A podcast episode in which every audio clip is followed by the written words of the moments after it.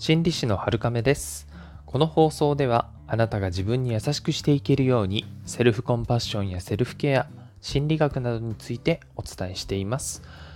今日からですね、月曜と金曜をセルフコンパッションの日として、セルフコンパッションに関する内容をお送りしていきたいと思います。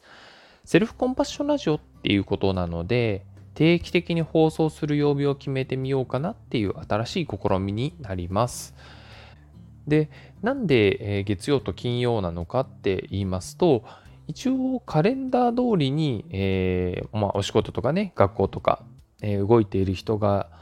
まあ、人口の約半数っていうふうに言われていますので、えー、まあ、それに合わせて、えブルーになりがちな月曜日と、1週間やりきった最後の日のね、金曜っていうところで、え、設定してみることにしました。というわけで今日は、えー、自分を客観的に見るには思いやりが必要だよっていうお話になります。よくですね、自分を冷静に客観的に見ることが大事だよっていう言葉を耳にすることがあるんじゃないかなと思います。こういう時にクールでね、ドライな気持ちで自分を見ようっていうふうに、えー、することってないでしょうか客観的に見るっていうのは他人を眺めるのと同じ気持ちで見るっていうことですよね。ですけど他人をどういうふうに見るのっていうところまではなかなかねあの言わないことが多いと思います。鳥の目のように全体像を俯瞰するっていうのはねいいんじゃないかなと思うんですけどこれは見る範囲が狭くなるのを防いで、広くね、情報を見よう。あの、なるべくフェアにね、いろんなものを見て判断しようっていうことですよね。では、心持ち、その見る時の自分の気持ちはどうしたらいいのかっていうことなんですけど、他人を見る時に、どうせ他人事だから、えー、関係ないからっていうふうに冷たい無関心の目で見るのがいいんでしょうか？これは何か違う気がしますよね。できれば温かい目でね、見守る方がいい気がします。じゃあ、どれくらいの温度感なのかって言いますと、それほど親しくない人に向ける思いやりっていうのが、えー、ちょうどいいんじゃないかなと思います。理由としては、えー、親しすぎる人に向ける目っていうのはどうしてもですね、気持ちが強くなりすぎたり、こう入り込みすぎたりして、視野がね、狭くなりがちなんですよね。えー、どうしてもその大事な人の、ね、立場に立って考えたくなるんじゃないかなと思います。そうすると必然的に判断が鈍ってしまうんですよね。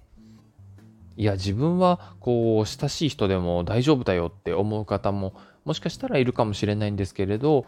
ちなみにですね、こう、心理カウンセラーとかそういう仕事でも二重関係の禁止っていうものがあるんですね。これは何かと言いますと、あの例えば仕事仲間とか家族とかそういう人たちのカウンセリングをしてはいけないということになってるんですね。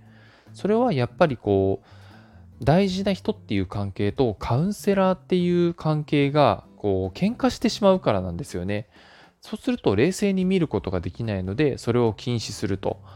プロの心理師でさえそういったものが禁止されるのでやっぱりそういう知識がある人ですら難しいというふうに判断されてますので、やっぱりね、あの、親しすぎるっていうのは難しくなるよってことなんですよね。そして、えー、またね、ま、街で見かける本当に無関係な他人とかでも、やっぱりこう、あんまりにも遠すぎて、うん、存在しないっていうのと同じくらいですよね。本当過ぎ去っていく人たちなので。これもやっぱりちょっと逆に遠すぎるかなと思います。いい例を挙げますと、挨拶くらいをするご近所さんとか、よく行くね、店の店員さんとか、登園の親戚とか、散歩するときにこう、例えば犬とか飼ってらっしゃったら、同じね、えー、散歩仲間の人、本当に顔合わせて挨拶して、軽く言葉を交わすくらいの関係とかね、それくらいの距離感がいいんじゃないでしょうか。それであれば、全くドライになるっていうこともなく、いくらかはね、思いやりを持って接することができるんじゃないかなと思います。そして、そういう人に対してどういう心持ちでいるかは、まあ、普通は自由なんですけれども、あえてここで少し思いやりを向けてみるんですね。いつも挨拶してくれてありがとうとか、笑顔で接客してくれて嬉しいなとか少し温かい気持ちになる時もあるんじゃないかなと思います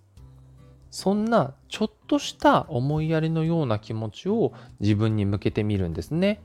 そうすることでプラスになる客観的な見方が自分に向けてできるようになります。見方一つで判断は良くも悪くもなるんですね。客観的に自分を見るっていうものがプラスに働いていくように自分への思いやりが必要なんですね。ほんの少しの思いやりと温かさ持って、えー、自分を客観的に見る方法試してみていただけるといいんじゃないかなと思います。それでは今日もあなたが自分に優しくあれますように心理師の春亀でした。